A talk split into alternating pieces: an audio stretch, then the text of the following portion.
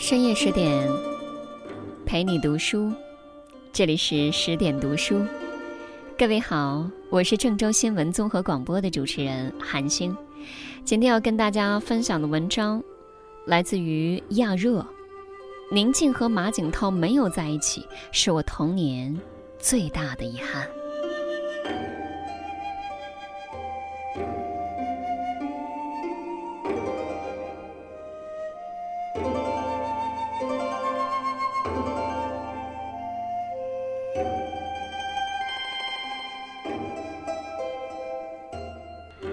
前不久，宁静在《乘风破浪的姐姐》决赛现场即兴唱起了《孝庄秘史》的主题曲《你》，你从天而降的你，落在我的马背上。现场瞬间被引爆，恍惚间把人们拉回到了十八年前的那个夏天。大玉儿从天而降，落到了多尔衮的马背上，如玉的模样，清水般的目光，一丝浅笑，让人心发烫。十八年过去了，《孝庄秘史》依然是我心中最好的女性题材的古装剧。宁静、马景涛没有在一起，也成了我童年的最大遗憾。对于大玉儿这个角色，宁静一开始是拒绝的。当刘德凯把她约在冰激凌店谈合作的时候，她一边吃着冰激凌，一边把剧本一摊：“我不喜欢。”他对刘德凯抱怨台词太多，戏份太重。太多了，那个戏，每一页都有我，长篇大论，再漂亮的衣服也不能这么穿呐。大玉儿，是孝庄秘史的核心角色，这个戏要从孝庄的十七岁演到中年五十岁，从大玉儿与多尔衮出师开始，讲到他扶持自己的孙子玄烨成为幼帝，故事线横跨四位郡主。现在看来，大玉儿之后的命运几乎集齐了所有大女主的因素：美丽聪明，同时被两个优秀男人所深爱，从纯真少女步步为营，成长为后宫之主。可我要说，大玉儿的一生实在是太苦了。故事开始的时候，科尔沁大草原广阔无边，大玉儿与多尔衮初次相遇，一对璧人一见钟情。在敖包前私定终身。可惜人生并不如初见，随着故事的推进，两人分明深爱着对方，却变得渐行渐远，至死都没能在一起。这是大玉儿的选择，她深爱着多尔衮，却为了家乡利益，不得不嫁给了多尔衮的仇人皇太极。明明不想儿子福临当皇帝。为了避免八旗子弟相争，祖宗基业不保，还是把福临送上了王位。而当他终于成为皇太后，爱人多尔衮也成为摄政王，两人身处权力顶端，似乎再没有力量可以阻挡的时候，却因为身份利益的不同，成了仇人。于是我们看到，少年时的玉儿和多尔衮可以为对方去死。而身居高位之后，多尔衮问起玉儿：“如果我和福临同时掉进水里，你会救谁？”玉儿选择了儿子。但是多尔衮，我会跟你一起去死。我爱你太久太久，但是我爱福临太深太深。他爱多尔衮，但是他的生命里却有着比爱情更重要的东西。为了儿子，作为一个母亲，她可以站在多尔衮的对立面。同样的，作为一个太后，为了天下苍生，她一样会站在儿子的对立面。这样的设置，颇有些对传统历史剧的颠覆。过去的历史剧表现的是男人们对于江山、权力、女人的追逐，女人只是男人的大世界里面其中一个角色，甚至是一个棋子。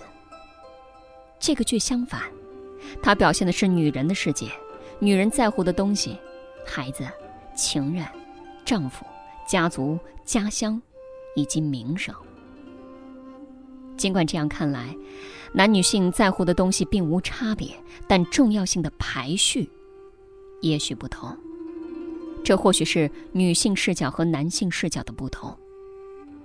编剧杨海威说，他在写作的时候把孝庄当做一个平凡女人来看待。我是一个女人，我深知孝庄作为一个情人、一个妻子、一个母亲的感受。回到影片的开头，雄鹰从宫廷上方飞过，老年孝庄捡起鹰掉落的羽毛，望向天际，苍老女声缓缓道来。每当。深宫里的黑夜，漫长的仿佛无穷无尽。我就让我的心飞向那遥远的天际，像一只草原上的鹰。飞向遥远的天际，才能不用去想我究竟是谁，是谁的女人。这辈子，我最爱的是谁？丈夫、情人、儿子，还是大清？幸运的是，他们都曾爱过我；不幸的是，我却不能只爱他们任何一个。这段话是对大鱼儿一生最好的注解。剧中除了大鱼儿这样顾全大局、心怀天下的大女主，也有海兰珠、小玉儿这样为爱痴狂的小女人。两种女性角色都塑造的不令人生厌，反而令人动容。十四岁那年，小玉儿遇见多尔衮，自此她的心里再也没有遇见过第二个男人，如同多尔衮心里没有第二个女人一样。皇太极了解他的心意，做主让二人成亲，还让大玉儿从中做说客，这让小玉儿一度以为自己拥有了多尔衮。这场结合对小玉儿和多尔衮来说，都是一场灾难。倘若小玉儿能够如大玉儿一般隐忍，她与多尔衮或许还能相敬如宾。可是她不甘心做一个表面上温顺贤良的福晋，而是希望多尔衮从内心看到她、重视她、爱她。为此，小玉儿几乎用尽了各种方法抢夺多尔衮的注意力。他哭过、闹过、讨好过、嫉妒过，甚至将大鱼儿和多尔衮的陈年情史告诉皇太极，让自己的爱人身陷危险境地。可细想之下，小玉儿已是可悲之人。他从小与大玉儿生得有几分相似，因此得名小玉儿，自此活在了大玉儿的阴影之下。连最爱的人也倾心于大玉儿，大玉儿越是聪慧伶俐，小玉儿就被对比的越是任性刁蛮。不同于大玉儿心系天下，小玉儿心里多尔衮的排序高于一切。当他得知自己无法得到多尔衮哪怕一点点的爱的时候，他不争了，留给多尔衮一个从容得体的微笑。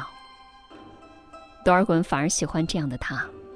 用从来没有过的温柔语调对他说：“睡觉前我再来找你说说话。”小鱼儿笑了笑，转身选择了纵火自焚。他的爱和死都令人感动。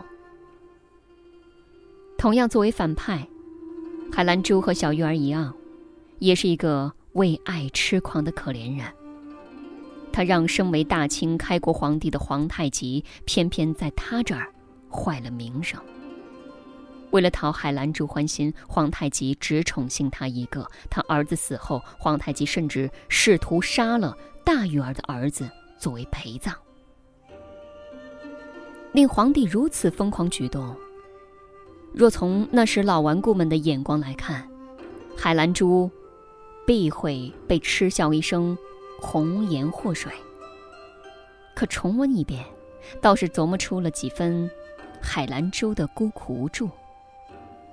海兰珠与大鱼儿是亲姐妹，当大鱼儿被姑姑挑中，留在她身边学习为人处事道理的时候，海兰珠已经远嫁他乡。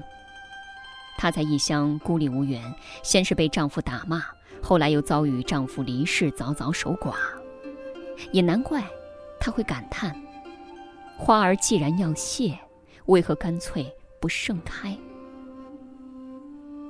获得皇太极垂爱之后，他将此视为救命稻草，不让皇太极宠幸其他女眷。一旦皇太极移步其他宫殿，他便假装生病，一哭二闹三上吊，只为让皇太极回到自己身边。剧中的其他女性角色同样出彩。苏沫儿一生陪伴大玉儿，同样深爱着多尔衮，但从未言明。他以朋友的身份陪伴在大玉儿和多尔衮左右，为他们创造机会，在他们危险时奔走相助。他和多尔衮唯一一次暧昧的对话，是多尔衮开玩笑要把她嫁出去的时候，他沉下了脸。十四爷，您这话当真？您真想这么做？其实，在我心头，早就嫁过人了。这些话，是他和多尔衮唯一的一次表白。大玉儿的姑姑哲哲也是个妙人，她温婉善良，世故通透。大玉儿从小跟在哲哲身边，玉儿之所以如此聪明能干，也仰仗于姑姑的教导有方。还记得皇太极说大玉儿太世故，不如海兰珠天真的时候，哲哲的那句哀叹。喜欢的时候赞美她的聪明，不喜欢的时候又嫌她太过聪明。当时怎么做，如今。都是错。在孝庄密室里，各种性格的女子，热烈而真诚地生长着。或许不够美丽，也不够得体，但至情至性，可爱至极。为爱放弃一切，存在吗？这些细腻的情爱，描写出于言情剧作家杨海威之手。他的文风一向细腻深情，被人称为“小琼瑶”。初稿写得很悲情，导演尤小刚看完之后觉得差点意思，希望他加入权谋和战争戏，体现大清开国风云的雄浑气质。那时的古装剧要么是正剧，要么是戏说。尤小刚这一改，直接为华语古装剧开辟了另外一个体系——秘史类。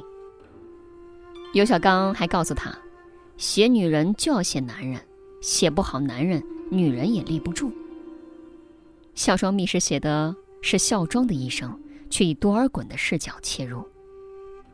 主题你，是多尔衮望向孝庄的目光，从初次遇见落到自己的马背上，到头也不回张开一双翅膀。再看着大玉儿一步步站在万人中央，享受万丈荣光。多尔衮原本拥有着人生的一切，疼爱他的额娘，心爱的姑娘，未来的捍卫。只可惜，在那些复杂阴暗的政治斗争当中，他失去了所有。支撑他活下去的动力只有两个：爱情与复仇。经历诸多重创之后。多尔衮仿佛一夜长大，他和大玉儿一样，在各种利益博弈当中变得心思缜密，步步为营。其他男性角色在权力争夺当中丧失了性命，只有他活到最后，当上摄政王，位于权力的巅峰。剧中，何乐慧对多尔衮的敌手解释他战无不胜的原因：你的命太好，他的命太坏。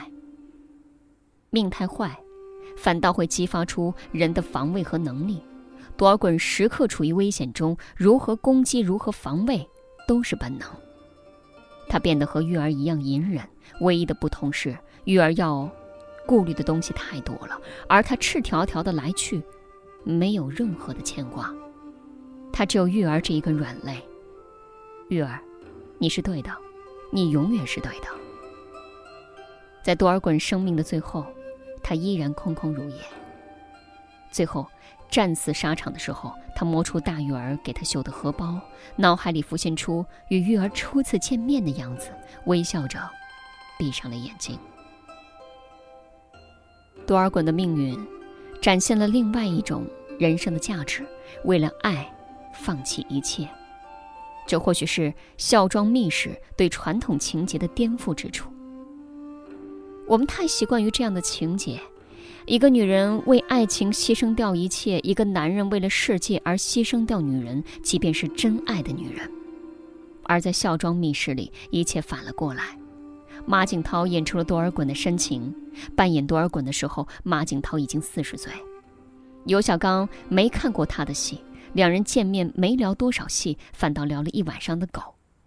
回来之后，尤小刚对马景涛很满意，觉得他很执着，有种不加掩饰的真诚。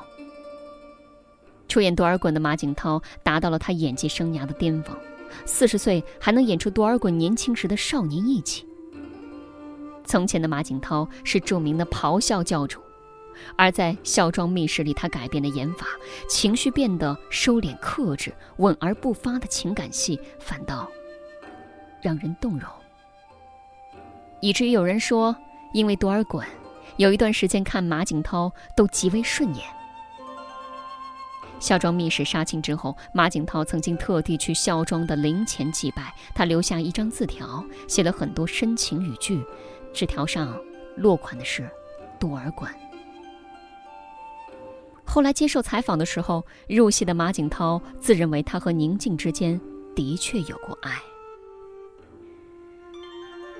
孝庄密室里几乎没有完满的人，哪怕贵为天子也无法幸免。剧里对皇太极的塑造十分精彩，不吝笔墨描绘这位开国大帝的运筹帷幄、自私腹黑。因为爱惜人才，他呢极力保住了多尔衮的性命，又为了监视多尔衮，把小玉儿许配给他。为了招揽明朝贤臣洪承畴。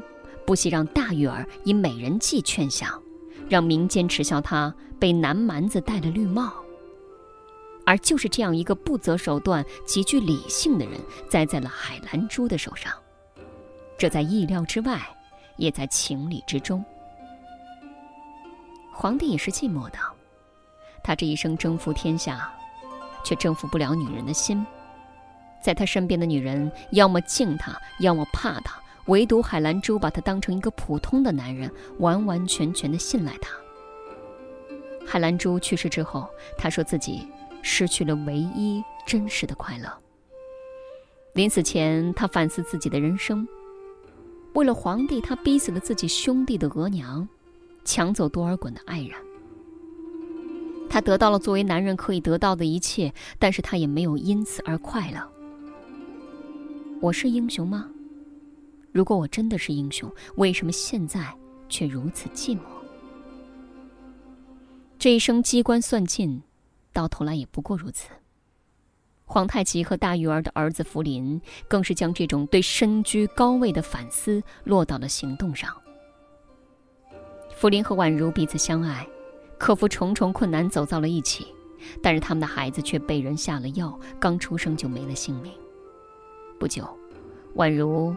悲痛而绝，福临也选择了出家，连爱人和孩子都保护不了。人生在世本来就是梦幻泡影。你看，孝庄密室里，无一人得圆满。这几乎是对帝制集权的一种控诉。权力漩涡中的每一个人，得到皇位的，得不到皇位的，处处退让妥协，顾全大局，每个人。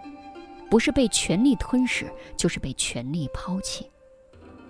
专制之苦是专制制度中每个人的苦，而不仅仅是被统治的人的苦。